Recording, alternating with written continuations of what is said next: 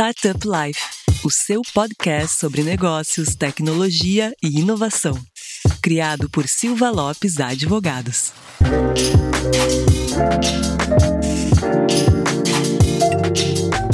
Fala galera, eu sou a Cristiane Serra e esse é o seu podcast Startup Life. E hoje está aqui comigo, novamente, o meu colega Lucas Eusébio. Lucas, bem-vindo. E aí, Cristiane, e aí, galera? Obrigado aí pelo convite novamente e vamos com tudo. Lucas tá sério hoje, me chamou de Cristiane.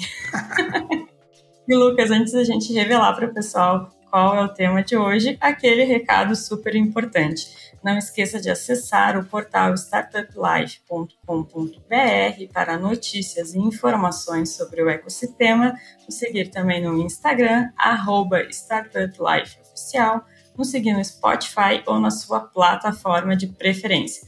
A gente está fechando o primeiro mês do ano, mas a gente vai falar ainda sobre as tendências para os próximos 11 meses. As tendências, é claro, para o ecossistema de tecnologia e inovação. Lucas, conta para o pessoal quem está aqui conosco hoje. Eu sei que é um trio de peso. Vamos lá, Cris. Agora Cris, ó, não Cristiano. Agora não tá mais brabo, então, comigo. Jamais. Falar de tendência eu sempre digo, né? Fazer um pouco de futurologia. Então a gente tem que chamar aí uma galera de peso que realmente sabe o que tá falando. Então a gente tem três convidados aí realmente que participam bastante do ecossistema e realmente vão trazer visões aí de pessoas que estão dentro realmente vendo as tendências no dia a dia. Então, primeiro, quero apresentar aí o Eduardo Fuentes. Então, o Eduardo ele é Venture Capitalist Data Miner da Distrito. Vem fazer um trabalho incrível aí dentro do ecossistema. Então, Edu, te apresenta um pouco aí para a galera e obrigado aí pela tua presença. Legal, obrigado Lucas, Cris, pelo convite. Sempre um prazer participar aqui com vocês do, do podcast. Então, eu, eu, trabalho hoje aqui no Distrito, basicamente com as funções de, de data miner, né, de data in content. Então, sou um dos responsáveis por toda a originação do, do banco de dados do distrito, desde a da compilação das informações, análises e, e estatísticas que a gente tira de todos esses números e como que a gente transforma tudo isso em conteúdo para ser consumido pelo público, desde corporações, startups, empreendedores, investidores, de uma maneira mais geral. Espero somar aí na discussão junto com o pessoal, super animado aqui. Bacana, obrigado Eduardo, seja bem-vindo.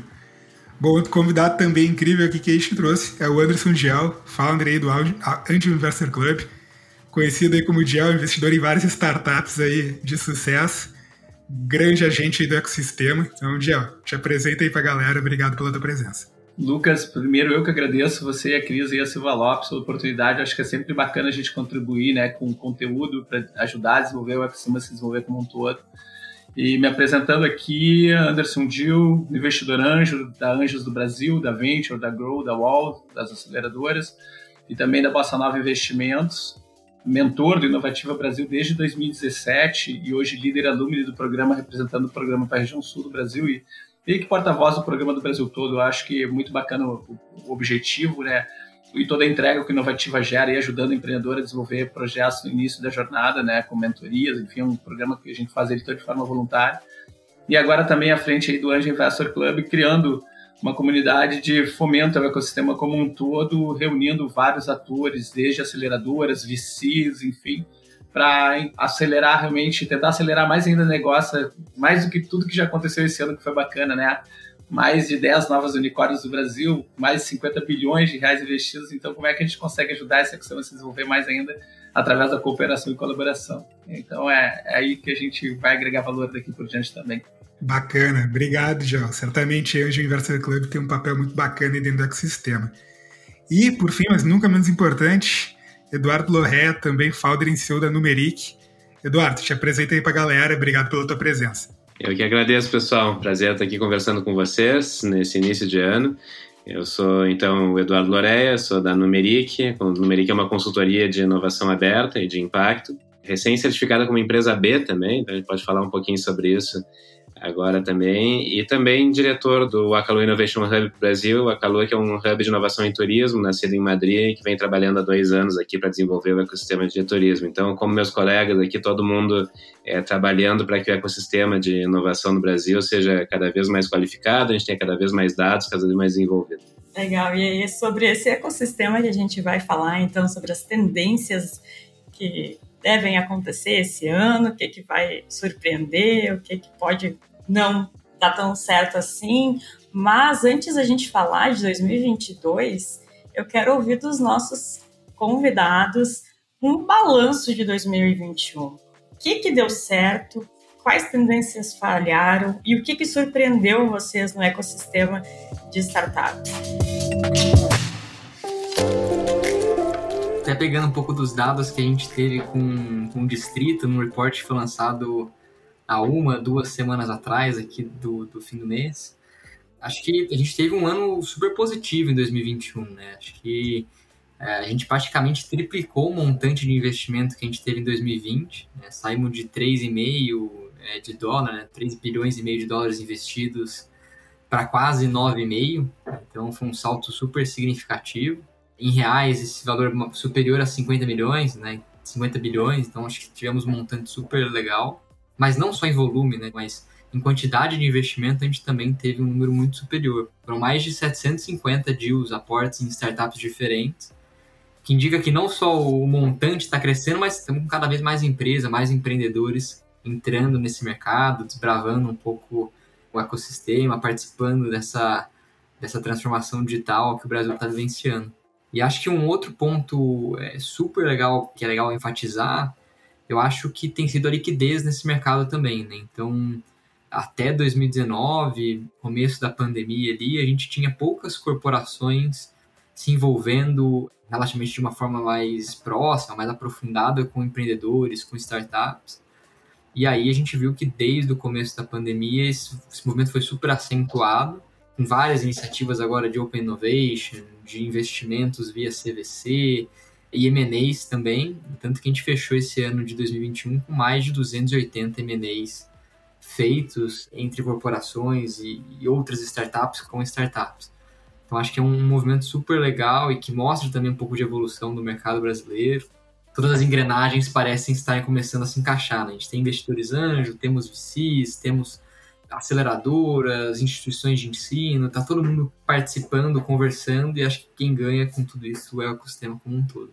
É, e seguindo essa linha do Edu, eu vejo muito também que teve todo um movimento que ajudou a, a, acelerar tudo isso, né? A própria transformação digital acelerada que o Covid acabou é, impactando no mercado e na economia como um todo, a gente a gente percebendo empresas tendo que se reinventar e, e eventualmente tendo que realmente se digitalizar meio que às pressas até para atender demanda e consumo até para se manterem vivas, né? E soma isso também lá uma Selic baixa que vem nos acompanhando desde 2000, embora agora estão querendo mexer na Selic, já está subindo bastante, mas uma Selic baixa fez com que 2019, 19, 20 e 21 particularmente fizesse que as pessoas buscassem outras alternativas de investimento, não foi por menos que de dezembro de 2019 para cá, a B3 veio de 1,9 milhões de pessoas para mais, agora quase 4 milhões de pessoas investindo. Então, o cenário todo é meio que propício para isso, né? E, além disso, tem toda essa característica que eu costumo falar mesmo, a gente vive esse momento que a gente vive, tanto que volta meio algumas pessoas me perguntam, mas esse, esse movimento todo não é fogo de palha, pô, esse ano investindo três vezes mais que foi investido em 2000. É uma bolha. É, né? em 2020 esse negócio não vai acabar. Eu falei, cara, não acaba porque a tecnologia se insere em tudo em nossas vidas aqui para frente. Então, essa, eu acho que tem mais é que se inserir mesmo no ecossistema, entender para seguir o hype, né? Para surfar a onda e de repente não ficar para trás. É, mas bem isso. Sem dúvida. Vou na linha dos colegas, queria fazer uns destaques eh, pontuais, assim. Então, acho que na linha do que o Anderson estava tava conversando, eu tive um dos momentos que eu mais aprendi na minha vida foi fazendo estratégia em 2010, estudando o mercado de mídia, o que tinha acontecido no mercado de mídia os 10 anos anteriores para projetar os próximos 10. E a gente via no caso americano, de maneira bem pontual, lá em 2008, né? Em 2008, no mercado de mídia americana, teve um, um negócio que desapareceu. Qual foi o negócio que desapareceu? Assim, deu uma curva super forçada. Eu queria que o pessoal pudesse ver eu desenhando aqui com a minha mão aqui, que não se vê no vídeo, né, no, no podcast. Mas teve um negócio que desapareceu, assim, uma curva forçada negativa em 2008 nos Estados Unidos. Que negócio foi esse no mundo de mídia? Foi o um negócio de classificados. E por que que foi? Porque em 2008 os Estados Unidos entrou numa, numa recessão fortíssima e aí é aquele momento em que os negócios que estão decrescentes, os negócios já estão minguantes, que tem um, um entrante, né, que está colocando água ali, né, enfim, que eram, obviamente, os classificados digitais, nós modelos digitais, enfim, deram o golpe de misericórdia, né, então ali o, aquele negócio antigo, ele desapareceu, né, em favor dos classificados online, dos novos modelos de anúncio online, né? E isso não foi particular no mundo de mídia em 2008, enfim, são coisas que acontecem em momentos de crise, ou seja, no momento de crise, os novos negócios, né, os negócios de base digital, que é o que, é o que a gente está vivendo agora, eles passam a ser negócios primários para investidores, o próprio consumidor, a própria corporate procura fazer a sua transformação no momento de crise. Então, por incrível que pareça, né, 2021 é um ano de pandemia mais um ano de pandemia, né? um ano que não era esperado de pandemia, então uma continuidade de crise, uma continuidade de problema econômico para os negócios tradicionais. Então isso é muito favorável para a inovação, é muito favorável para o ecossistema, a rigor. Então isso se reflete nos números que o pessoal estava citando aqui. Né? Então não, não quer dizer, eu estou 100% de acordo com o Anderson, que depois isso não é uma bolha, né? não acho que ano que vem não estoura, mas a gente viveu um ano muito favorável né? para o mundo da inovação, para o mundo da transformação digital. Eu já me estendi um pouco aqui na fala, eu queria destacar umas outras coisas, mas acho que eu vou ficar só com um destaque mais, que é para puxar um pouco a sardinha aqui para o sul do Brasil, né? Mas eu acho que 2021 também foi muito simbólico no ecossistema do Rio Grande do Sul e de Porto Alegre, né? A gente viu um, uma primavera, se eu puder chamar assim, do, do ecossistema gaúcho, do ecossistema de Porto Alegre. Com certeza. Com muitas iniciativas congruentes, né? Tanto de corporates quanto dos investidores, quanto do poder público. Né? A gente viu um, um projeto que muita gente tinha dúvidas sobre né, se ia para frente ou não ia para frente, que é o Caldeira, é, desabrochando e fazendo um impacto imenso aí no, no ecossistema de Porto Alegre. Né? A gente viu Porto Alegre disputando dois grandes eventos internacionais, um deles o South Summit e o Web Summit, South Summit já confirmado. Então, acho que, que é um momento ímpar assim no ecossistema do sul do Brasil e gostaria de poder ver esse movimento acontecendo em muitos lugares do Brasil para a gente poder seguir comemorando esses, esses êxitos aí. Bacana, Eduardo, bacana. E não precisa aí segurar a fala, te preocupa que guarda na manga aí que vai ter, vai ter um momento que fez falar com certeza.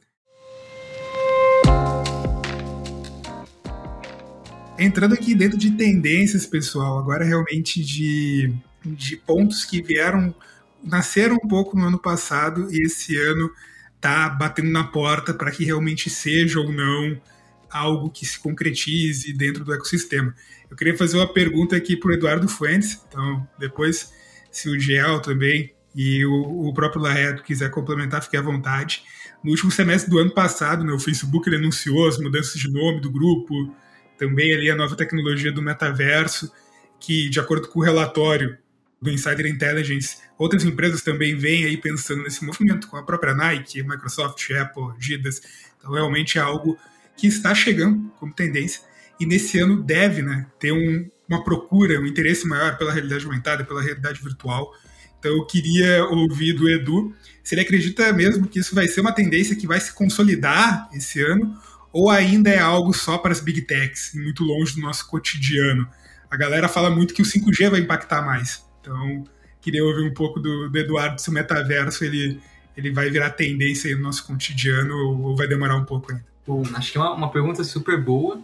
Acho que não tem uma resposta muito fácil nisso, né? Eu acho que tem até algumas curvas, né? Pegando o meu xará aqui do também estou desenhando com a mão, acho que o pessoal não vai entender muito bem, mas tem várias curvas de adoção de tecnologia que mostram que normalmente uma tecnologia quando ela é introduzida no mercado, ela cresce de uma forma super rápida até alcançar um pico Aí normalmente tem uma queda acentuada, dependendo do, do, nível de adoção ou da receptividade do pessoal, e depois ela tem um crescimento um pouco mais sustentável ali no, no longo prazo, crescendo aos poucos todos os anos. Eu acredito que isso possa se repetir também com, com essa questão do metaverso. Acho que tem muita oportunidade, muito, muito campo para ser explorado, principalmente num, nesse universo que a tendência é ser descentralizado, né, que a gente consiga ter cada vez mais players e com várias iniciativas diferentes que vão desde negociar tokens nesse meio, comprar é, obras de arte, comprar objetos, jogos. É, acho que tem muita coisa para ser feita e muita coisa para ser explorada ali. Esses dias, Eduardo, eu vi que saiu até um casamento já no metaverso. Ah lá, tá vendo? Eu ia comentar até na linha do que o Eduardo estava comentando o metaverso, acredito que provavelmente agora ele deve ter uma, uma característica um pouco diferente do Second Life, porque o Second Life foi lá em 2003 E foi bem como o Eduardo comentou, né? Foi um projeto que teve uma super adesão no primeiro momento, Nike, Audi, enfim, várias empresas comprando, investindo no, ambiente lá do Second Life. Mas realmente ele foi um projeto que foi fogo de palha, porque eu acredito que ele foi muito é quando tu desenvolve alguma coisa precoce. É, quando realmente a, a comunidade, a sociedade não está preparada para absorver o, o serviço, o produto ainda. Exato. O timing não era o certo. É, faltou, é, tu chegou com a expressão adequada é, do timing. É mais ou menos quando eu estava lá em 2000, quando eu comecei a vender meus sites, publicidades nos sites, que a minha sogra não entendia o que eu fazia, que dizia que eu vendia terrenos na lua, né? que estava acostumada todo mundo a comprar mídia na TV, jornal, revista, e de repente alguém parece vendendo publicidade em site, ela sequer tinha internet em casa, não conseguia entender. Um pouco diferente que vive o metaverso hoje é que o mundo dos gamers, que está bem desenvolvido, já tem muito adopters que estão acostumados com essa realidade aumentada, eu acredito até por isso já teve inclusive casamento no metaverso, porque ele, ele já vem com um nível de maturidade no mercado, já vem com um nível de maturidade e usabilidade das pessoas que eu acho que vai facilitar a, a adoção dele como modelo. Mas eu também concordo contigo que vai ser, eu acho que é um modelo que anda um pouco mais lento no primeiro momento, para depois, de repente, em determinado momento, atingir algum nível de maturidade. Mas é uma grande aposta. Né? Eu acredito, eu fazendo as minhas apostas, eu diria que isso aí é um movimento que deve acontecer mais intenso daqui a 4, 5, 6 anos. Não acredito que seja muito intenso no primeiro momento, mas sempre vai ter lá os early adopters que vão estar gerando adesão e fazendo atração e fazendo o negócio acontecer. Né? Mas é, mas fica a aposta, essas, essas são apostas interessantes de fazer. E ainda mais ou ainda menos, quem diz que vai ser um ano, dois anos, três anos, cinco anos, dez anos ou mais tempo até. Né? Isso que é bacana de falar de tendência, Gil. Pode se concretizar ou não, né?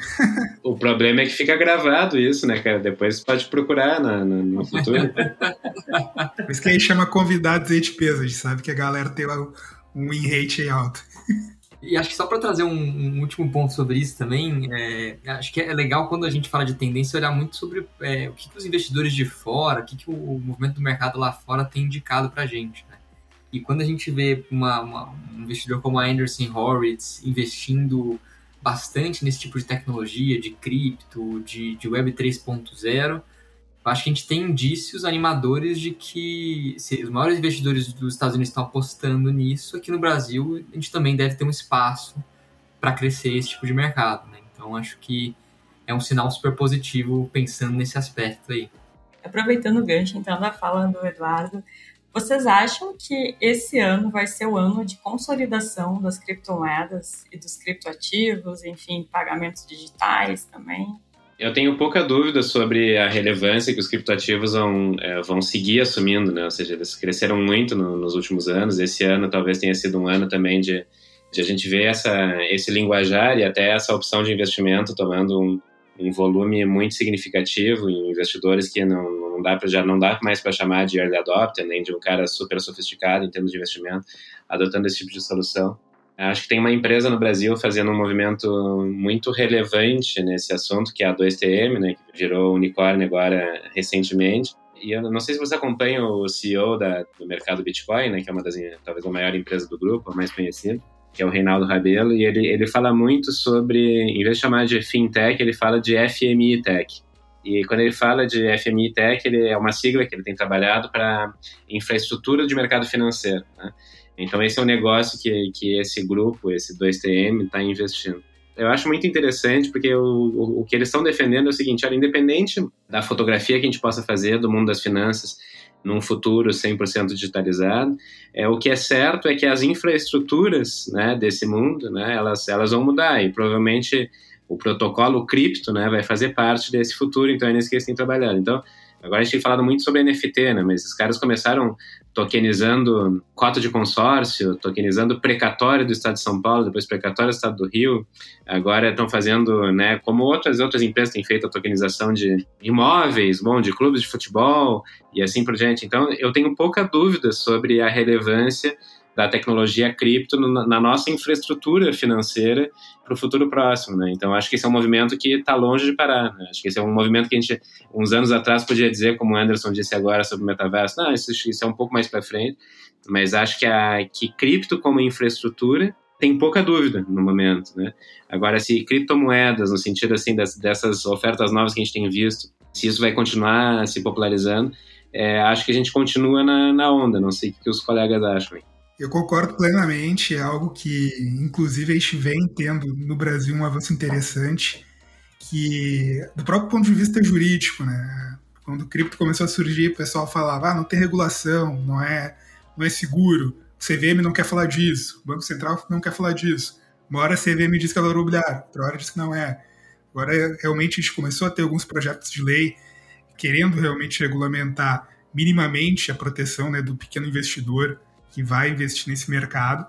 Mas realmente, eu, eu, Lucas, se eu pudesse opinar, acredito que esse ano vai ser um ano bem transformador para NFT e criptoativo aqui no Brasil. Bom, o, o, Banco Central lançou o projeto do Real Digital agora também, né? Exato. Lançou agora no final do ano, enfim, então esse é um assunto que vai se falar muito esse ano também. Essa questão de ser é, early adopter ou não em relação a cripto, é que na verdade o Bitcoin já veio lá de 2009 para cá, né? Se eu não me engano. E eu nunca vou esquecer que estava nos Estados Unidos em 2014, cara. E um amigo meu falou do Ethereum. Ethereum, quando estava, se eu não me engano, o Bitcoin estava alguma coisa na ordem de mil dólares. E o Ethereum estava, os caras lançando o Ethereum a alguma coisa assim, a 17 centavos de dólar, era ridiculamente barato. E eu sempre fui early adopter, assim, para tecnologia, sempre fui muito ligado à tecnologia, mas foi uma coisa que realmente eu passou o bonde, assim. E, mas hoje eu vejo, cara, eu, tenho, eu, eu volto e meio converso com meus amigos, então, velho, não tem, eu acho que é 60, 70% dos meus amigos, eles possuem uma wallet lá com no mínimo 5 ou 6 criptoativos diferentes. E eu, ainda hoje conversei com um cara que me falou que ganhou, assim, investiu na casa dos seis dígitos já fez mais de sete dígitos em um ano com criptoativo. Então, eu acredito sim, né, pensando exatamente, levando em consideração a análise de investimento mesmo, quando a gente fala assim, ah, que você tem que ter lá em, em ativos em risco, entre 5% a 10% do patrimônio, que as pessoas acham que vale a pena pegar e considerar que tenha lá 1%, 2%, começa a colocar isso, porque eventualmente pode ter uma baita oportunidade aí. Porque com certeza eles vieram para ficar, eu acho que o que eu comento com um amigo meu desde 2018, né, quando ainda, ainda se tinha um pouquinho de dúvida, que falavam sim de regulação, que deveria ter, não teve. Cara, no momento que tu tem um ativo que ele já está distribuído globalmente e que ele tem uma demanda e oferta definida, já que sempre tem demanda e sempre tem alguém demandando, sem alguém ofertando, que tem procura, ele vai existir, ele não vai sucumbir ao tempo. O que pode variar sim é a questão de ele eventualmente ser um pouco mais especulativo ou menos, mas que ele veio para ficar dele, né? Vai ser um dos caminhos sem volta. E acho que até complementando, acho que um passo fundamental que agora a gente tem, pelo menos no Brasil, nos últimos meses, nos últimos anos, e, e certamente vai continuar no futuro, é a questão de educação, né, sobre isso. Acho que quando a gente começa a, a colocar mais pessoas dentro desse meio, entendendo, compreendendo como coisa, as coisas funcionam, a gente tende a adotar muito mais fácil, né? Então acho que são movimentos super legais que a gente tem visto de algumas startups de educação, de puta, o que é cripto, é, quais são os riscos, quais são as diferenças entre NFT, Metaverse, o que é Web 3.0, como que essas coisas interagem. E quando a gente começa a olhar até para players de educação financeira mais tradicionais, vai como o Empírico, Suno, que atuam no, no meio do mercado de ação, e eles também começam a lançar cursos sobre cripto, é um sinal que o mercado tá, tá olhando também, tá acompanhando, e quanto mais gente conhecendo, mais gente discutindo sobre o assunto, mais popular isso vai se tornar. Mas outra tendência apontada para esse ano é a ampliação do acesso à internet em diversos países, e aqui no Brasil a gente vai ter a continuação né, da implementação do 5G, onde vai levar mais acesso para áreas rurais, remotas, e lançamentos também a gente tem de tecnologias de comunicação privada por satélite. Queria saber de vocês o que, que vocês pensam sobre isso, sobre essa, principalmente sobre essa implementação de 5G no Brasil. Há quem diga, por exemplo, que para o mercado de agtech vai ser uma grande revolução 5G. O que vocês pensam e esperam nesse sentido para este ano? Eu acho que o, o principal ponto, pelo menos do meu ponto de vista aqui, é que o 5G ele vai permitir que ativos consigam se conectar cada vez mais rápido, de maneira mais eficiente. Então, a gente vai ter uma propulsão muito grande de, de IoT, né, de Internet of Things. E, e, a tendência é que todos os setores, desde o setor de agronegócio, setor de indústria pesada, é, ou até mesmo indústria mais de mobilidade, saúde, cidades inteligentes ganhem muito com conexão muito mais fácil, muito mais rápido entre os ativos. Acho que o, o grande, a grande questão fica sobre a privacidade e a segurança desses dados, como que eles devem ser usados nesse futuro, mas em termos de ganho para a sociedade, de eficiência operacional, eficiência energética, hospitalar, acho que tem muita coisa positiva que vem por trás da implementação do 5G e até para aumentar ainda mais a capilaridade do Brasil em termos de acesso à internet, acho que vai ser super positivo também. É, e nesse aspecto, né, em relação ao 5G, eu gosto de discutir sempre tendência, porque, enfim, sempre eu olho 5, 10 anos para frente, a maioria até dos negócios, sempre que eu decido tomar algum, fazer algum movimento, eu sempre costumo olhar lá no horizonte, né? E eu acredito que o 5G vai revolucionar muito a forma como as pessoas se relacionam com, com comunicação, com mídia como um todo eu arrisco dizer que o, a demanda por TV vai cair absurdamente quando tiver 5G, porque no momento que a internet for algo democrático, a população como um todo, a atenção deles vai muito, muito para as redes sociais. E daí que a gente deve começar a ver também um volume crescente de demandas por social commerce, por live commerce. Na China, esse mercado aí já é um mercado, se não me engano, de 200 ou 250 ou 650 bilhões de dólares ano. Então, deve ser algo que acaba vir impactando o Brasil. Aqui no Brasil já tem poucas empresas ensaiando a questão de live commerce, né? Mas eu acredito que é um movimento que o 5G deve dar uma impulsionada grande aí, pensando em e-commerce no geral, né? É, é interessante o que o Anderson está dizendo, porque no fim das contas o 5G é infraestrutura que cria mercados novos, né? No fim das contas. Né? E isso é um movimento que leva um tempinho para acontecer. Sabe que uma coisa interessante de trabalhar com tendência quando a gente está no Brasil, né, ou a gente está fora dos, dos maiores centros, é que a gente tem pelo menos uma vantagem, a gente consegue observar isso acontecendo em mercados um pouquinho mais avançados, né, e, e projetar isso para o Brasil. Então, essa é uma vantagem que a gente, como investidor e até como como Mandiná aqui, né? O pessoal ainda conhece Mandiná, que fazia as previsões, né? a expressão do nosso tempo. Mandiná não tá no, no, TikTok. Não tá no TikTok. Né? Ah, mas a Mandiná é mais recente que a Zarionara. fica, fica uma oportunidade aí, um mercado de nicho no TikTok para pessoal com mais de 30 anos, né, que conhece Mandiná como, como referência, enfim. Mas é engraçado, cara, que a gente, quando fazia estratégia em 2010, a gente fazia a comparação de mercado brasileiro e mercado americano, e por mais que a gente quisesse fazer lá premissas mais apuradas, enfim, trabalhar com dados mais Cara, a diferença era 10 anos, então a gente vê assim, adoção de tecnologias, incorporação de determinados hábitos e tal, era 10 anos. Agora, felizmente, né, com, com temas tecnológicos, enfim, assim por gente, essa distância, até eu queria ouvir um pouco de vocês, ela, ela na minha opinião, está um pouquinho encurtada, né, assim, a gente tem a adoção de determinadas tecnologias e comportamentos um pouco mais universalizada, ainda que com diferenças, enfim, mas era 10 anos, agora a gente pode observar ali, talvez 4, 5, 6 para frente, né, e, e conseguir prever um pouquinho melhor o nosso futuro eu acho que o tempo de 4, 5, 6 anos é um tempo adequado, sim, pela velocidade que as coisas acontecem.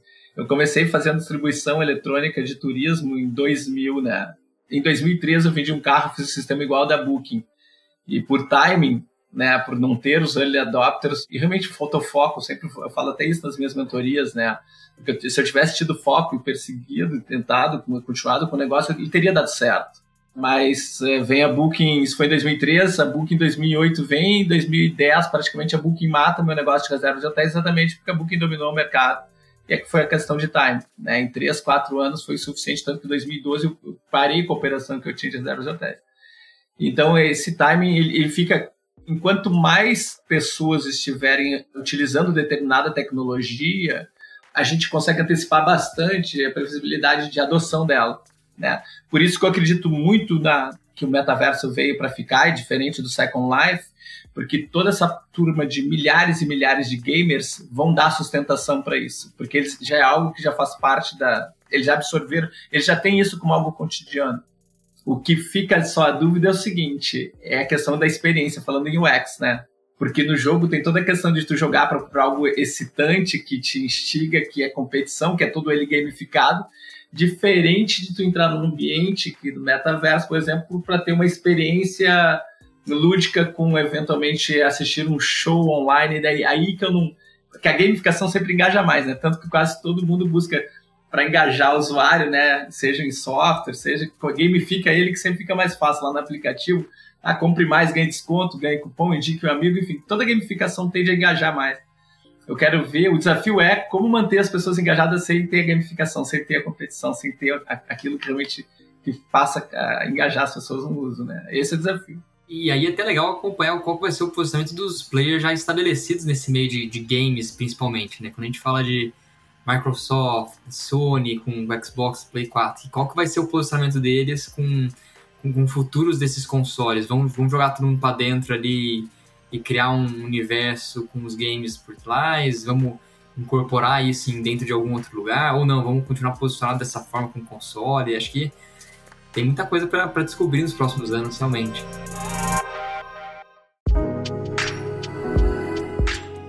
Esse ponto de tendência é bem, é bem bacana a gente falar, pulando um pouco do mercado, mas de mercados diferentes, mas momentos parecidos, quando a gente vai discutir se isso é uma tendência de fato ou não, se vai dar certo ou não. Eu vi uma notícia recentemente que foi que a BlackBerry né, parou de ofertar o suporte para mobile. Daí para para pensar, né? Pô, BlackBerry era um monstro do mercado há 15, 20 anos atrás, uma empresa que nasceu nos anos 90, 80. Em 2007, se não me engano, a Apple começou a, a lançar os iPhones, eles começaram a falar, não, te, celular com teclado, é, sem teclado nunca vai dar certo, né? Então, eles foram produzir o primeiro celular sem teclado apenas em 2017. Já era tarde demais. Então, coisa simples que a gente pode parecer bobo hoje, mas há 10, 15 anos atrás, falar de celular, por exemplo, sem teclado era algo que a gente também possivelmente, se a gente falasse que era uma tendência, talvez algumas pessoas não acreditariam, né? É, e quando a gente fala em, em adoção, né, por exemplo, e, e, velocidade de transformação das coisas, a gente percebe, por exemplo, a Kodak era uma empresa centenária, mas bastou cinco anos para a máquina fotográfica digital acabar com ela, e eu acho que bateu três, quatro anos para os telefones, os móveis matarem as máquinas fotográficas, né? Então, de repente, o ciclo de vida dos negócios acaba sendo mais curto até do que tu imagina, sequer tu consegue predizer isso. A Blockbuster é outro exemplo também, né? É outro exemplo, né? E não foi de, de desaviso, né? Não, mas sabe que esses exemplos são legais porque eles me trazem para uma frase da Amy Webb que eu, que eu ouvi, ela ouviu um tempo atrás, queria saber até o que, que os colegas acham, tá? Mas a, a Amy Webb, ela estava falando numa conferência lá em São Francisco, uns bons 15 anos atrás, ela não era tão conhecida naquele tempo, e ela disse assim, como é que você sabe que uma ideia é boa? E aí eu, eu vou fazer o paralelismo aqui, não precisa ser ideia, né? Mas como você sabe que uma tecnologia vai ser disruptiva? Como é que você sabe que isso aqui vai acabar com o mercado e tal? E aí a resposta dela é: você não sabe. Você não sabe, né? A gente que tem um olhar um pouco mais treinado, a gente que está um pouco mais no mercado, e ela que está lá em São Francisco, enfim, a gente pode ter palpite, palpite com um pouquinho mais de, de tarimba, né? A gente pode ter um palpite um pouquinho, um pouquinho mais de previsibilidade, ou talvez com uma chance maior de acertar, mas assim, você não sabe, você não sabe você lança, né? E depois o mercado, a adoção, os costumes sociais, é, se tem crise no momento ou não, o contexto acaba dizendo, acaba filtrando o que, que funciona, o que, que vai para frente o que não. Né? Então, eu tenho certeza que quem tem olhar mais treinado, quem está mais tempo no contexto, enfim, tem, tem mais chance de acabar acertando. Agora, a verdade é que não, não dá para não dá para cravar 100%, né? Ou seja, eu tenho certeza que muita gente inteligente que apostou contra o, uma tendência dos celulares tomarem conta da câmera e assim por diante. É, essa questão aí agora foi. É bom que jurou agora a controvérsia. é que algumas coisas, quando tu está muito imerso no mercado, Eduardo, eu acho que fica mais fácil tu perceber uma tendência em movimento. Vou te explicar até por quê. Quando eu decidi entrar na indústria do turismo online, lá em 2000, como é que era o comportamento de compra do indivíduo? Nós íamos até uma agência de viagem, sentávamos na frente do agente, o agente abria vários folderzinhos, era o folder do hotel, era o folder do ponto turístico, era o folder do parque, era o folder de tudo. E tanto que programado.com.br é meu, sãopaulo.com.br é meu, turismo.com.br é meu, reservas, enfim, eu fui comprando uma porrada de domínio, quase quebrei com essa parada também. Mas o que que eu, o que que eu olhei, qual foi a visão que eu tive lá em 2000? Eu falei, cara, as pessoas vão consumir turismo de uma forma diferente, porque não vai ter sentido né, tu pegar e sentar na frente de um lugar se tu tiver essa, toda essa informação distribuída democraticamente em canais digitais. E foi meio que aconteceu, não acabou, não matou por completo a agência de viagem, porque a agência de viagem coexiste com uma forma de distribuição, mas eu criei a maior operação de aluguel de carro no Brasil em 2006, exatamente, colocando lá Aves Hertz unidos no mesmo site. Cara, uma operação que a gente vendia 15, 16 milhões de reais por ano. E hoje a Rent Cars, lá que depois virou a conhecer o Francisco Miliarte, ele gerou um modelo completamente digital já em 2009. Hoje aluga carro em 162 países. Então, algumas, às vezes, algumas, alguns negócios te mostram uma tendência que é meio que, que segue um raciocínio meio que lógico que tende a evoluir para algo mais acelerado e a forma como vai mudar completamente o comportamento do consumo. Eu não esqueço, quando eu estava começando meu projeto, essa que a minha sogra dizia que eu vendia terrenos na Lua, as pessoas não entendiam, né? E o que, que eu fui fazer para conseguir dar credibilidade para o projeto? Eu fui lá, falei com a Varig para colocar publicidade de graça no meu site, falei com a Weather Channel, cara, negociei com os caras lá em Atlanta para botar, porque a Weather Channel estava investindo horrores em TV para exatamente tirar o cara do físico para o digital. Tirar o cara da televisão ou do jornal, para o digital olhar a previsão do tempo. Então, alguns sinais começam, é, às, vezes alguns sinais mostram tendência. Errei em relação ao Bitcoin, mas acertei quando decidi um pouco me posicionar lá na parte de investimento de startup lá em 2017. Cara, esse negócio vai ser hype em algum momento. Tanto que agora tá bombando. Fiquei quatro anos seguidos entre os 10 anjos do Brasil, esse ano fiquei entre os três. Às vezes a gente consegue ter alguns sinais, eu acho que a gente consegue ter sinais sim. E acho que é super legal pegando esse gancho, até um, um aprendizado lendo o livro do, do Ray Dalio, né, que é o, o americano criador do, do Bridgewater, lá do, um dos maiores fundos de hedge dos Estados Unidos e do mundo, que acho que tem uma passagem no livro dele que ele comenta bem claramente que ele tem uma posição em algum, alguma crise dos Estados Unidos que ele foi muito duro no posicionamento dele, no sentido de ele tinha certeza que ele estava certo e os outras pessoas pouco importava a opinião, porque ele estava certo, ele estava certo, ele estava certo. E aí passou um ano, dois anos, ele estava completamente enganado, caiu um pouco de descrença em termos da mídia. E ele comenta que ele cria um princípio em cima disso, que ele mudou um pouco o mindset dele de eu estou certo para como eu sei que eu estou certo. E acho que é muito disso que a gente, como, como VC, como corporação, nesse jogo de inovação, a gente tem que ter de legal, a gente tem essas tendências, a gente entende mais ou menos o que o mercado está sinalizando. Difícil de saber se vai dar certo ou não, mas a gente tem que acompanhar os indícios para falar, estou certo sobre esse ponto, estou errado, aqui vai dar bom, aqui não vai dar tão bom, e acompanhar realmente empreendedores que fazem isso, outras soluções que já foram criadas. E garanto que acho que se Blockbuster, se a Kodak tivesse um pouco dessa postura de, putz, eu acho que eles estão errados, mas o que, que eu faço para ter certeza que eu tô certo aqui? Isso poderia ter sido evitado, né? Não foi falta de aviso, porque a Netflix foi quase comprada pela Blockbuster lá atrás e eles não deram para trás no, no, momento. Então acho que nesse mercado de inovação é muito importante ter uma, uma visão aberta né? e, e procurar ter insumos que fazem você ter uma, uma decisão qualificada o suficiente. Sim, nessa linha que tu está falando, Edu, é muito do que eu acabo achando que a intuição acaba gerando é, meio que a, aquele norte que vai te dar alguma possibilidade de, de ver uma oportunidade, mas a, a premissa de tudo, no meu ponto de vista, é conhecimento, né? Eu, por acaso, não fui fazer lá o site da Praia da Ferrugem em 2000, caiu do além, não. A gente tinha pousado aqui desde 1989 e eu me lembro indo para a Bave na feira com folderzinho, entregando para os agentes de viagem os folderzinhos. Eu fiz isso anos, entendeu? Então não, não é assim, a ideia vem do além, assim, não, cara. Na verdade, eu acho que é muito de experimentação, tentativa e erro, da forma.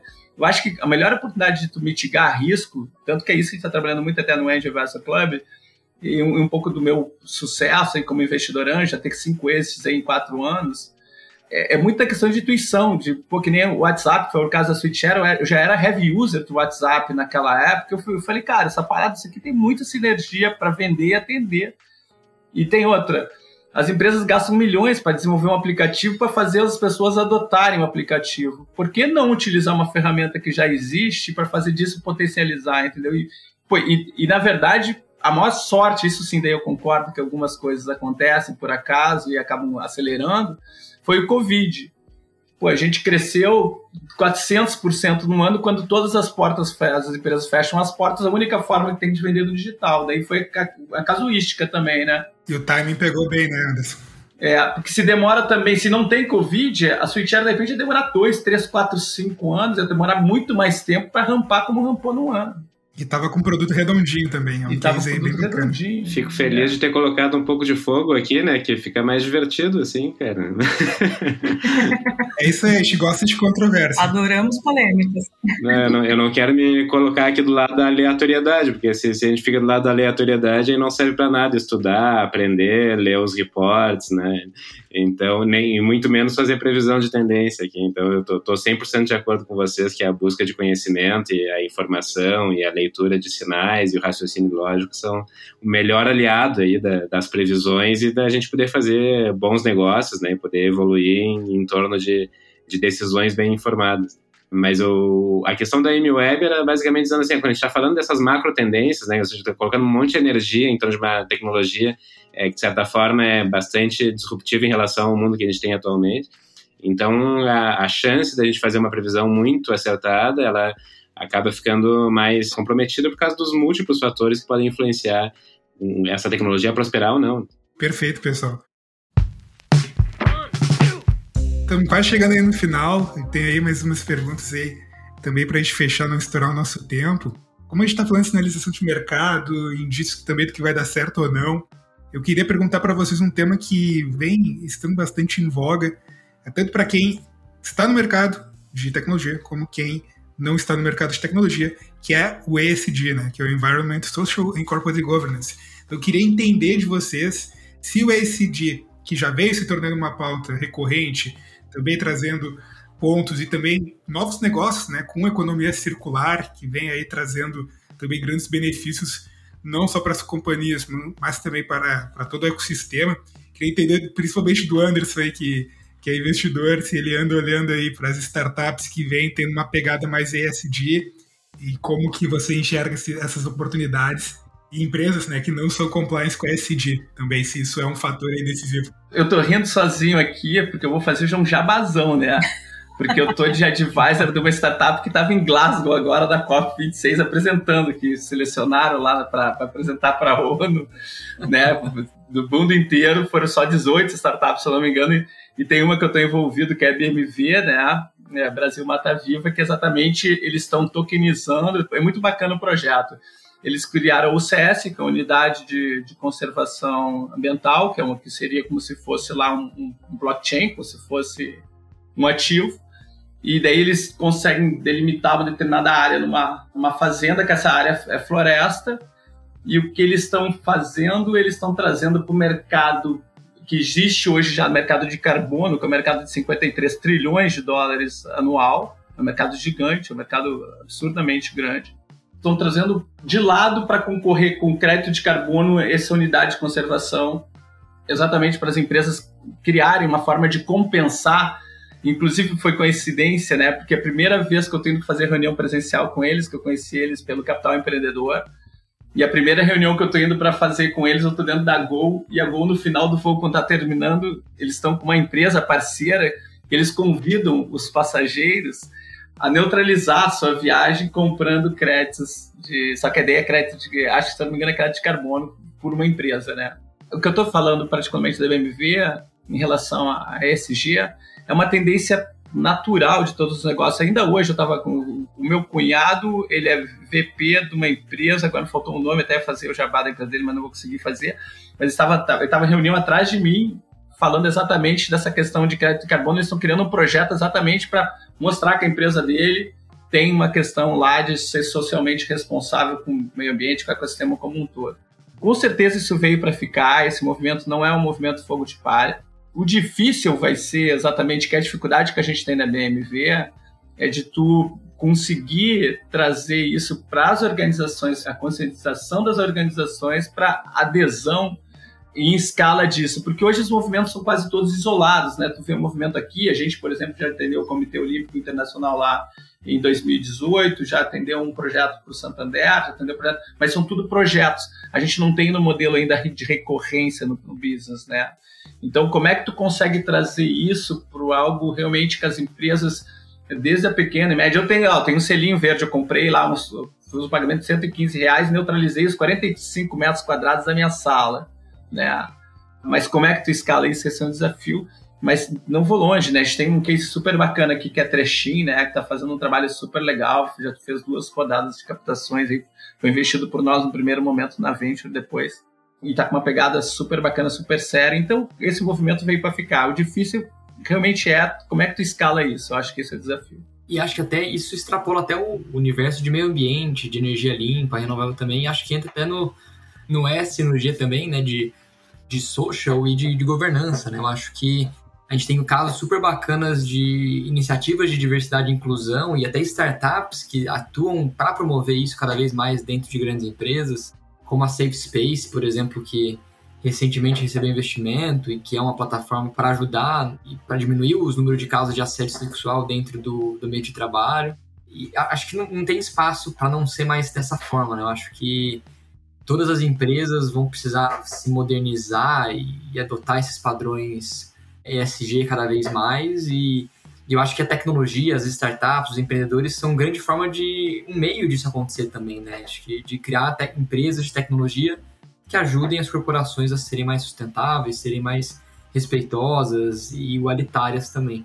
Acho que esse, ano, esse foi um ano importante para o ESG no mundo, mas no Brasil né, tem alguns momentos importantes e quero destacar um movimento do Distrito, né, que fez o primeiro reporte de ESG Tech, que acho que foi um marco também assim do Brasil poder enxergar o que, que tinha aí nesse, nesse setor aqui no Brasil. A Numeric, a minha consultoria, ela, ela virou empresa B dentro do movimento de procurar entender, para quem não conhece empresa B, né, é uma certificação de empresas que tem um compromisso com todas as questões sociais, ambientais, a preocupação com o planeta, enfim. Então a gente fez a certificação procurando entender melhor esse assunto para poder atuar melhor nesse setor. E acho que das coisas que a gente aprendeu muito esse ano, e, e aí indo no, no, no caminho do Anderson, é que nesse momento, justamente porque esse é um, é um tipo de preocupação, é um framing do assunto, né, uma maneira de enxergar o assunto novo nesse sentido, né, não é que não existisse preocupação social e ambiental, mas é, sendo enquadrado de uma nova maneira, é que existe oportunidade de negócio ainda. Então, tem alguns reportes interessantes sobre tanto o ODS, né, Objetivo de Desenvolvimento Sustentável, e também ESG como business case, ou seja, é o fato de que as empresas, as corporações, elas precisam se adequar numa série de práticas né, que estão introjetadas nas organizações hoje, precisam ser adequadas e há uma disposição em fazer essa adequação, gera oportunidade para startups como as que o Anderson estava levantando, né, para negócios que enquadram a questão ESG de uma maneira específica. Então, acho que a gente tem que olhar isso com atenção, né? Porque coisa boa quando a gente consegue associar nosso, nosso espírito, nossa preocupação ambiental, social, enfim, com, com negócio, né? Ou seja, quando as coisas estão alinhadas, coisa bem boa. Gostaria que fosse 100% assim em todos os negócios. Acho que um pouco esse é o, é o desafio que o ESG coloca para todos nós. Então, que bom que a gente está vivendo esse momento, né? E que a gente pode trabalhar de maneira alinhada. E quem quiser saber mais sobre ESG, a gente tem um episódio especial sobre ele. Então, depois de ouvir esse episódio, procura ali na nossa lista de episódios, que está lá. Um episódio super bacana também. E para finalizar, eu gostaria de saber dos nossos convidados quais são os setores do ecossistema de tecnologia e inovação que vão. Agora eu fiquei na dúvida se não é uma gíria antiga também, vão bombar este ano. A gente tem as fintechs que há tempos aí lideram né, o ecossistema, elas vão continuar liderando. Em quem vocês apostam? O próprio Nubank teve que diminuir o, o IPO ali por causa da pressão do mercado, estava um pouco enjoado com fintech, né? Eu, Lucas, ainda continuo acreditando que fintechs vai ser um nicho de mercado que vai ter bastante investimento e crescimento no Brasil, né? A gente tem aí tipo, puxar dados, né? Sempre digo, puxa o próprio dado da distrito, tamanho do mercado, quantas pessoas têm se bancarizado, a oportunidade de pessoas que não têm acesso ao crédito em momentos difíceis também que a gente está passando. Então, eu realmente acredito que o mercado de fintechs e de saúde vão ter uma tendência bem forte em 2022. É, nessa linha aí, eu acredito que uh, as fintechs com certeza vão continuar sendo aí as meninas dos olhos dos fundos. É um mercado gigante, tanto para crédito, tanto estava comentando agora, o Lucas comentou dos desbancarizados, enfim. Pagamento. Pagamento, sim. Eu tenho uma bem legal, estou fazendo uma aposta bacana, se chama SUPEI, que é, é, pagamento com recebíveis, pegando uma regulação nova aí, uma normativa do Bacen agora de junho desse ano. Mas eu acredito muito também que a gente vai ver bastante edtech despontando exatamente por, por a necessidade assim de revolucionar um, um meio que até então não tinha nada muito disruptivo aconteceu ainda, embora a gente está vendo muitas startups da área de educação despontando, mas mais no B2B, não ainda tanto no B2C. Então eu faço uma aposta, eu acredito que alguém ainda vai deve surgir algumas coisas bacanas interessantes no B2C. E, cara, Health Tech com certeza tudo que for ligado à longevidade, as pessoas cada vez vivendo mais, né? Então a gente percebe que esse mercado de 60 a mais, 50 a mais, enfim, tem um mercado gigante pela frente, porque quanto mais as pessoas vivem, mais elas demandam por necessidades e, e, a gente percebe cada vez as famílias menores, né? As famílias lá que antes, que nem pô, meu pai foram três irmãos, minha mãe oito, eu tive, nós éramos quatro irmãos e agora eu só tenho dois filhos e eu tenho amigos que só têm um.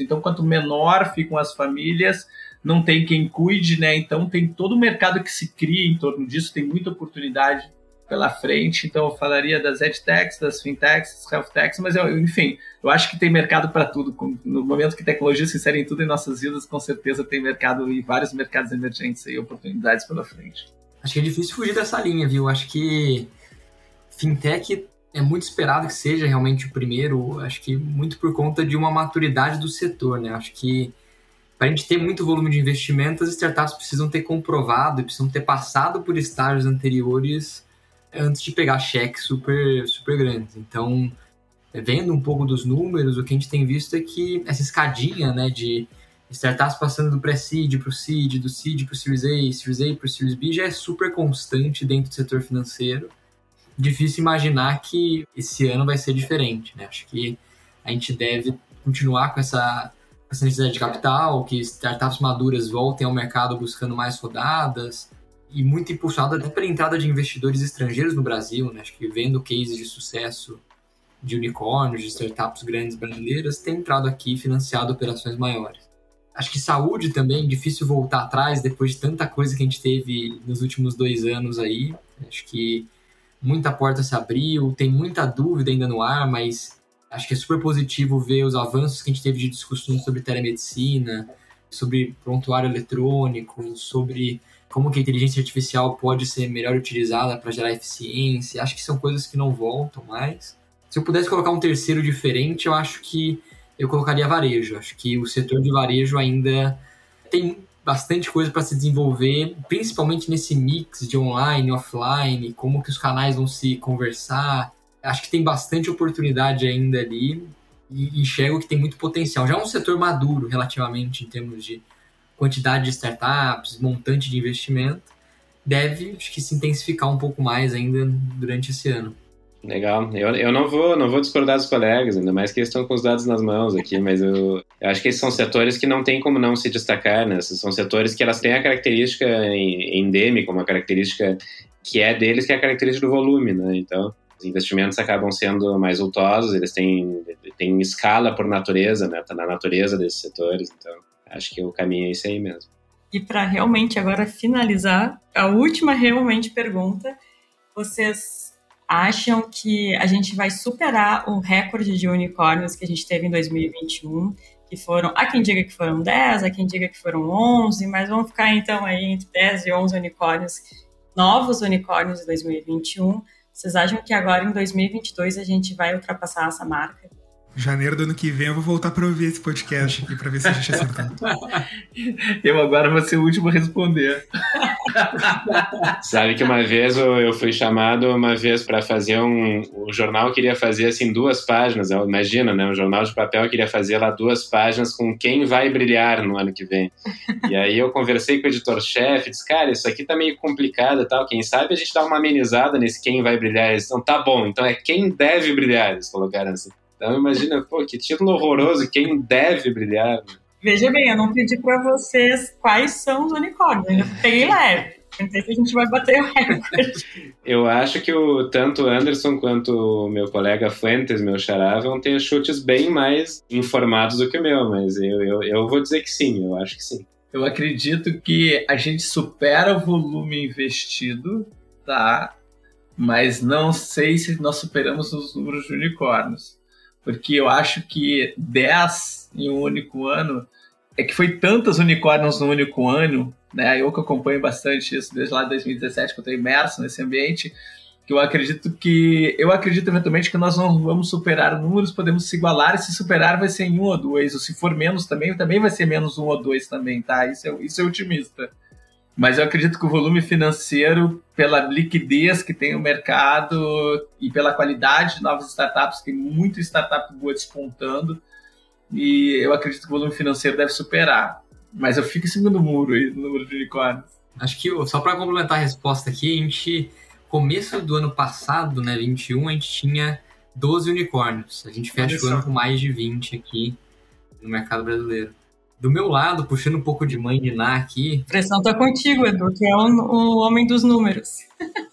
Exatamente. Eu acho que a gente tem assim bastante startups com condições de se tornarem unicórnios nesse próximo ano. Acho que tem várias empresas com uma faixa de valuation bem elevada então, a Alice, mais recentemente, a Isaac, que é uma, é uma empresa de educação. Acho que o Neon também já estava mais ou menos ali na porta. Tem umas quatro na porta. Exatamente. Eu sei, eu sei que tem quatro na porta. Agora, acho que tudo vai depender se essas startups vão, vão receber investimento e vão ser precificadas nesse próximo ano ou não. E se serão 10, acho que é difícil precisar isso. Eu, eu tenho uma estimativa de que devem se tornar mais por aí, 10, de 8 a 12 nessa faixa, eu acredito que a gente consiga bater. O Diel é investidor de sucesso, é só ele assinar o cheque que vira 8 aí, rapidinho. Exato, exatamente. O Diel tem, tem mais informação aqui do que os próprios dados. É só assinar o cheque. 28 cheque e acabou. Então a pergunta devia ser, Anderson, com quantos unicórnios tu vai contribuir? não, eu não tenho meu cheque, eu sou investidor anjo. investidor anjo investe entre 20 e 100 mil reais, eu sou anjinho, eu sou, sou anjinho bom lá, não. Hoje eu tenho, hoje o meu portfólio são 73, né, ao todo. Mas são só 10 na física e o resto distribuído entre 20. Agora a gente está montando um fundo bacana, a gente está com um novo na UOL, que vai ser um fundo de 15 milhões que a gente vai investir em mais 40. Então o portfólio vai acabar aumentando de 73 a 60 e picos já daqui a dois, três anos. Mas uh, investidor anjo faz cheque pequeno, investidor anjo é, ajuda muito mais com conexão, com network, faz muito o que a gente tem feito no Angel Investor Club mesmo, do que de investidor anjo investe muito. Mas até aproveitando o tempinho para um jabá aqui, acho que mês que vem, agora em fevereiro, a gente deve lançar o report do Corrida dos Unicórnios, que é um report que a gente faz como distrito que. Esse é bom. Traz bastante estatísticas sobre as empresas que viraram unicórnio, desde características de investimento, de sobre fundadores. E a gente sempre elenca ali alguns candidatos para se tornarem unicórnios, com base em pouco crescimento que a gente tem visto, rodadas passadas. É, então acho que é um report super bacana para para explorar um pouco esse número. Quem sabe a gente não consegue trazer um pouco de luz aí para numérica para isso. É, como nós temos umas 4, 5 na porta, eu acredito que deve surgir mais umas 4, 5. Então, por acho que o número deve ser muito próximo do que foi hoje. É. Do que foi esse ano, perdão, ano passado. Mas é sempre uma aposta, né? E são com essas apostas, então, que a gente vai encerrando o nosso episódio. Quero muito agradecer aos nossos convidados e a gente abre o espaço para um, momento de despedida, de mensagem final. Eduardo Fuentes, muito obrigada pela tua participação. Deixa teu recadinho final e conta para o pessoal como eles fazem para entrar em contato contigo. Legal, muito bom. Obrigado, Cris, Lucas, é, todo o time do, da Silva Lopes. Acho que é sempre um prazer participar aqui com vocês do, das discussões, acho que contribuir para o desenvolvimento desse ecossistema brasileiro. Acho que isso é muito rico e, desperta cada vez mais curiosidade, troca de informação e a gente faz esse bolo ficar cada vez maior de, de tudo que a gente tem feito aqui. Acho que para entrar em contato comigo, super tranquilo, só é, pode chamar pelo LinkedIn ou entrar pelo contato do eduardo.distrito.me também. A gente sempre tenta atender o máximo de pessoas possível. E fico, fico a convite para todo mundo que queira acessar os reports, é, entrar, entender um pouco mais sobre os números, olhar um pouco mais para a estatística do jeito que a gente gosta de olhar aqui também no distrito, para consumir os reports que a gente tem gratuitos no nosso site, né? ficam disponíveis lá, qualquer pessoa pode baixar. E agradeço mais uma vez aí, Cris e Lucas, super especial participar com vocês do podcast. Legal, e de Eduardo para Eduardo, Loré, muito obrigada pela tua participação também. Deixa a tua mensagem final, os contatos. É o momento do jabá. É a hora que a gente pede o voto, né? No, no, no final, as palavras é. finais. Candidato, seu tempo começa agora. Não dá para brincar com isso sendo eleitoral. Pessoal, agradeço, agradeço muito o convite. Super feliz de participar aqui pela primeira vez do podcast. Espero que não seja a última. Legal conversar com gente inteligente, gente que está em cima dos dados, né, cara? Então, papo bom e com dados é coisa bem boa. Fico muito feliz. Eu estou disponível nas redes sociais aí, Eduardo Loreia é, no Meric também vocês podem nos encontrar e espero encontrar vocês também no mundo físico aí no, nos principais pontos do ecossistema do Sul, de São Paulo, nos eventos, agora na Rio Innovation Week, depois no South Summit em Porto Alegre, no South Summit em Madrid, então espero encontrar vocês aí nessa jornada. Vez ou outra no metaverso também, né? Quem futuro... Não, daqui a uns 4 ou 5 anos, 4 ou 5 anos, segundo a Ah, para me encontrar no metaverso, eu acho que vai dar mais, mais ou menos isso uns 4 ou 5 anos. Por enquanto, não, não sou, não sou ele adopter nesse aspecto. Posso errar, mas não vou. Eu já tenho meu universo que me enche de trabalho o dia inteiro, mas o metaverso não precisa. Meu universo já está muito bom, obrigado. O Eduardo Fuentes me deixou aqui com uma pulga atrás da orelha quando ele falou dos games. Eu fiquei pensando, e agora? Será que eu continuo pensando em comprar um PlayStation 5 ou não? essa do metaverso. Tem um videozinho que rodou agora muito engraçado, que são as pessoas com os óculos de realidade aumentada e tomando tomos incríveis, porque na verdade é isso, né? Tu tá imerso num outro ambiente, mas na verdade está fisicamente sobre um outro plano, né? Então eu vou esperar. Eu, aquele vídeo me traumatizou um pouco. então vou esperar não posso machucar. Mas, Cris, primeiro, muito obrigado, Cris e Lucas. Cara, sem palavras, agradecer aí o carinho de vocês ter convidado. Sempre bacana. Eu, eu, gosto muito de contribuir. Eu acredito muito que a gente tem uma janela de oportunidade gigante e bacana, né? A gente viu o Brasil perder toda a oportunidade de ser um país industrializado. Ficou anos, anos só exportando commodity. O ano passado a gente viu três empresas brasileiras fazendo IPO, né? A Zenvia, a Vetex. Verdade e qual o Nubank, né? Então, a gente, nós estamos exportando tecnologia, exportando soluções e, e fazendo a diferença. E como tecnologia se insere em tudo, eu vejo muita oportunidade pela frente. Então, trazendo para o contexto, para quem quiser entrar em contato com o Anderson, LinkedIn, eu estou super ativo no LinkedIn agora, está em função do projeto do Angel, né, que está construindo essa comunidade. O sonho grande é ter 10 mil pessoas em 5 anos.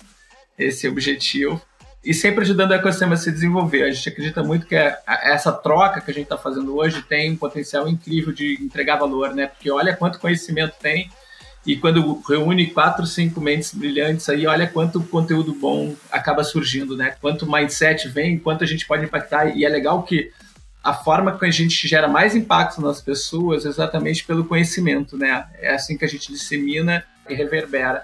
Então, super parabéns até pelo podcast de vocês, né? Super parabéns pelo canal de vocês. Até tô pensando numa parceria, hein? Gilvestre Campo Silva Lopes, já tô pensando de. Eu acho que a gente pode fazer algumas coisas bacanas juntos, exatamente para escalar tudo isso e trazer mais oportunidade para as outras pessoas e, de certa forma, também trazer oportunidades para empreendedores e, e sim gerar novos negócios, enfim fazer a roda rodar, porque na verdade o objetivo todo com isso, um dos motivos que eu me entrego muito para o ecossistema, é a capacidade que a inovação tem de gerar emprego e renda, né? Com certeza. Eu acredito que é, é, é, aí que a gente transforma, é aí que a gente faz a coisa acontecer. Com certeza, e muito obrigada, Anderson, pela tua participação. Vamos conversar sobre essa parceria, também dizer para os nossos outros convidados que estão mais do que convidados para outros episódios. Anderson, tu também está incluso nisso. Lucas, muito obrigado por mais uma companhia aqui dividindo a apresentação comigo. E aos nossos ouvintes, muito obrigado pela companhia em mais um episódio e nos ouvimos no próximo.